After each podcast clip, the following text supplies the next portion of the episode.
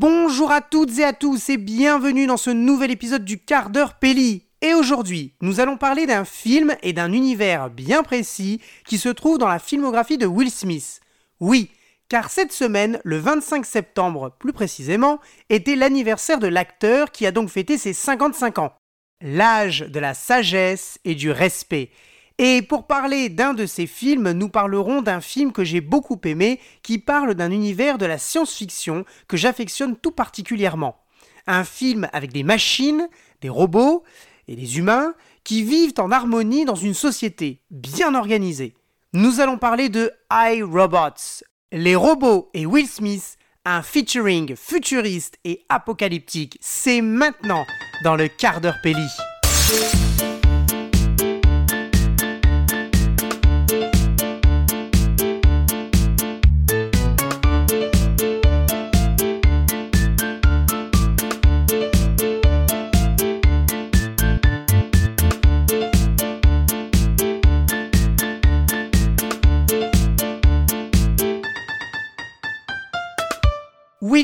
Cet acteur multitâche, multifonction, entre la musique, la télévision et le cinéma, polyvalent en somme. Évidemment, on l'a tous connu par la télévision. Tout d'abord avec la série sitcom Le Prince de Bel Air au début des années 90. D'ailleurs, en anglais, The French Prince of Bel Air, l'accent absolument génial, est une référence directe à son nom d'artiste en tant que disque jockey fin des années 80. En effet, en 1987, il forme le groupe duo DJ Jazz Jeff and the Fresh Prince, et le duo sort son premier album, puis un second l'année suivante. Le groupe gagne un Grammy Awards avec la chanson Parents Just Don't Understand et commence à attirer Hollywood début des années 90. Pris par la série sitcom et à la suite de l'échec commercial du cinquième album, le groupe se sépare et Will Smith se concentre sur sa carrière cinématographique. Le film qui propulse sa carrière en tant qu'acteur hollywoodien est la pépite Bad Boys, réalisé par Saint Michael Bay, sorti en 1995. Le duo avec Martin Lawrence prend immédiatement du succès et Will Smith se consacre définitivement au cinéma après la fin de la sixième et dernière saison du Prince de Bel Air. Il enchaîne les grosses productions avec Independence Day, réalisé par Roland Emmerich, sorti en 1996, film d'ailleurs qui devient le plus grand succès commercial de l'acteur avec un box-office qui atteindra les 800 millions de dollars. Men in Black en 1997 Ennemi d'État en 1998 et le film Wild Wild West sorti en 1999 mais qui s'avère être un échec commercial.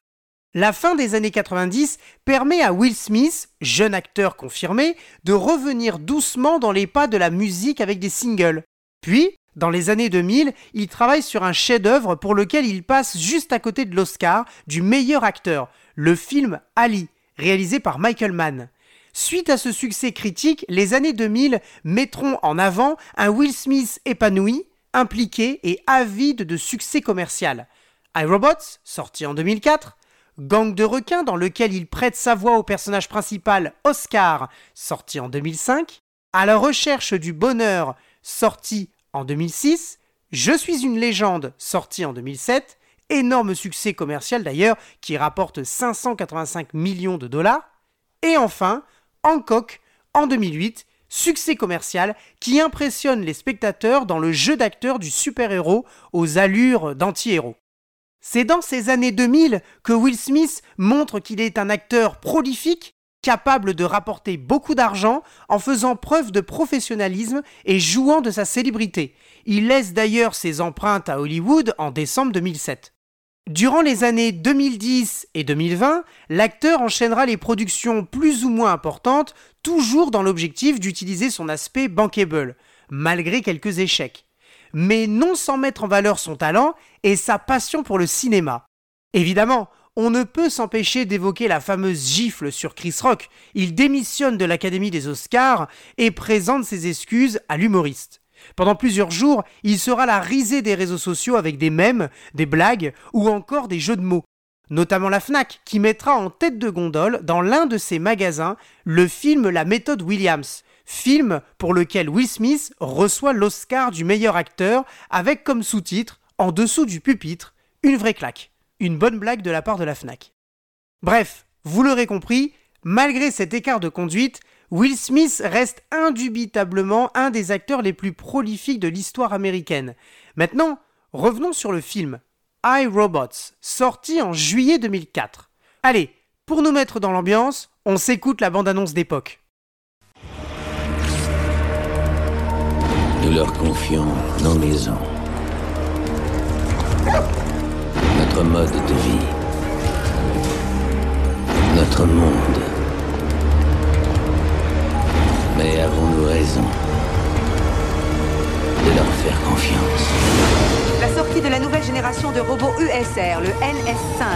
Été perturbée par la mort du concepteur Alfred Lani. Identifiez-vous. Le meurtre, c'est une première, félicitations. Je ne l'ai pas assassiné. M'expliquer pourquoi tu te cachais sur le lieu du crime Je ne l'ai pas assassiné Un robot ne peut pas faire de mal à un être humain. C'est la loi numéro un de la robotique. Oui, je sais, les trois lois. Le cercle parfait de la protection. Les robots ne peuvent pas faire ça, ils ne tuent pas d'humains. Dans le fond, je crois que vous n'aimez tout simplement pas cette espèce. Dis-moi combien de robots ont déjà commis un crime Combien de robots au monde Aucun. Il n'y a jamais eu de conspiration. Ce n'est qu'une faute. Une faute isolée.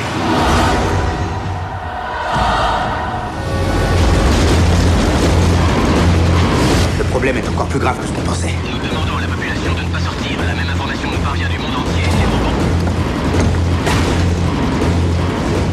Les. Chef, les gens appellent pour dire que leurs robots vont. C'est pas vrai.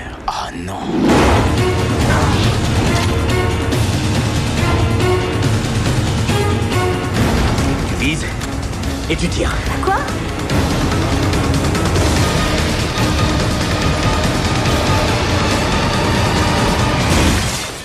I, Robots, un film que j'aime beaucoup car il aborde, non sans dramatiser le sujet, le monde des robots. Alors, c'est quoi exactement? Les robots sont des machines, elles peuvent être humanoïdes ou non. Rappelons qu'un humanoïde, c'est la contraction de droïde et humain. Ce sont donc des robots, mais avec les caractéristiques physiques humaines, la tête, le corps, les articulations, et même la capacité de bouger, parler et marcher, voire même penser. Ce monde futuriste, qui trouve son origine dans la science technique, a fait l'objet de plusieurs imaginaires, en commençant par la littérature, grâce au grand, au génie, à l'immense Isaac Asimov.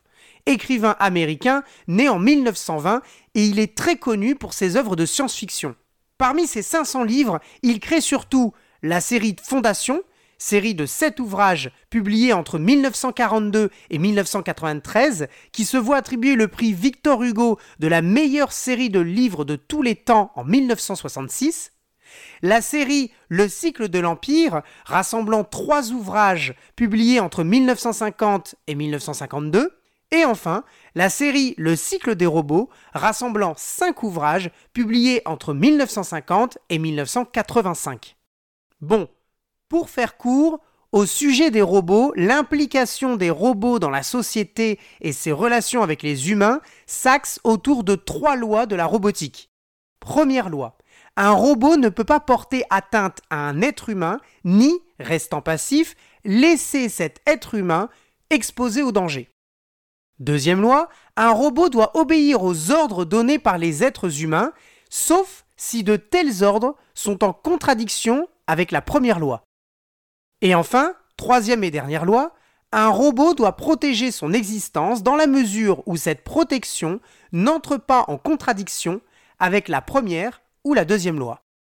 Comprendre et intégrer ces trois lois est fondamental pour accepter le monde des robots qui entoure les œuvres de Asimov. Et d'ailleurs, le rappel de ces lois se trouve au tout début du film iRobots, réalisé par Alex Proyas. Revenons au film. Sorti en 2004 et écrit par Akiva Goldsman, le film se base sur une histoire de Jeff Vintar, très librement adaptée de l'œuvre de Isaac Asimov. Il raconte une histoire qui se passe en 2035. Je ne sais pas où on sera en 2035, mais pas dans ce genre de film, à mon humble avis. Mais bon, l'histoire, disais-je, d'un inspecteur de police, l'inspecteur Spooner, qui n'aime pas les robots, et enquête sur la mort mystérieuse d'un scientifique. Il va donc accuser un nouveau robot qui appartient à une nouvelle génération d'avoir commis le meurtre, accusation que personne ne prend au sérieux selon les trois lois de la robotique. Mais peu à peu, l'inspecteur Spooner va comprendre que ces nouveaux robots veulent être libres et prendre le pouvoir en se retournant contre les humains, avec qui ils partagent leur existence dans la société. Alex Proyas, réalisateur australien, dirige un casting qui permet au film de vite devenir un blockbuster américain, alors que, dans sa genèse, le film devait juste être un thriller envoûtant sans rentrer dans l'excès des scènes d'action. Ainsi, il rassemble au casting le grand Will Smith, tête d'affiche pour vendre convenablement le film, l'excellente Bridget Moynan, le robotique Alan Tudyk, le sérieux Shea McBride, le mystérieux Bruce Greenwood, le sage et indémodable James Cromwell et le jeune et talentueux Shia LaBeouf. Comme tout blockbuster qui se respecte, en VF, on a aussi le droit au gratin de comédiens expérimentés, tels que euh, Greg Germain, évidemment, Françoise Cadol, Daniel Lafourcade, Thierry Desroses, Eric Herson Macarel ou encore Michel Rulle. Partant d'un budget de 120 millions de dollars, le film réussit à atteindre un box-office de 353 millions de dollars. Un succès dans le monde et un bon accueil en France avec ses 2 millions d'entrées. Il passera même juste à côté de l'Oscar en 2005 pour les meilleurs effets visuels. En somme, ce film, à grandes ambitions, relate de façon assez dramatique, voire apocalyptique, l'intégration des robots dans notre société le côté américain ne peut s'empêcher d'apporter une grosse touche d'action et d'apocalypse futuriste. Comme l'a très bien dit le réalisateur et écrivain Cyril Dion, les séries d'anticipation sont incapables de sortir de cet imaginaire catastrophique. On ne mentirait pas en affirmant que cela s'applique aussi aux films à grosse production américaine. Allez, on se quitte avec la superbe musique de Marco Beltrami, qui a d'ailleurs reçu le ASCAP Awards en 2006 pour la composition musicale. Une composition futuriste, parsemée de petits bruits, de sons blancs, de voix aiguës perçantes, dans un ensemble orchestral digne des BO de science-fiction. Entre machines, robots et science-fiction, on souhaite à Will Smith un joyeux robot anniversaire.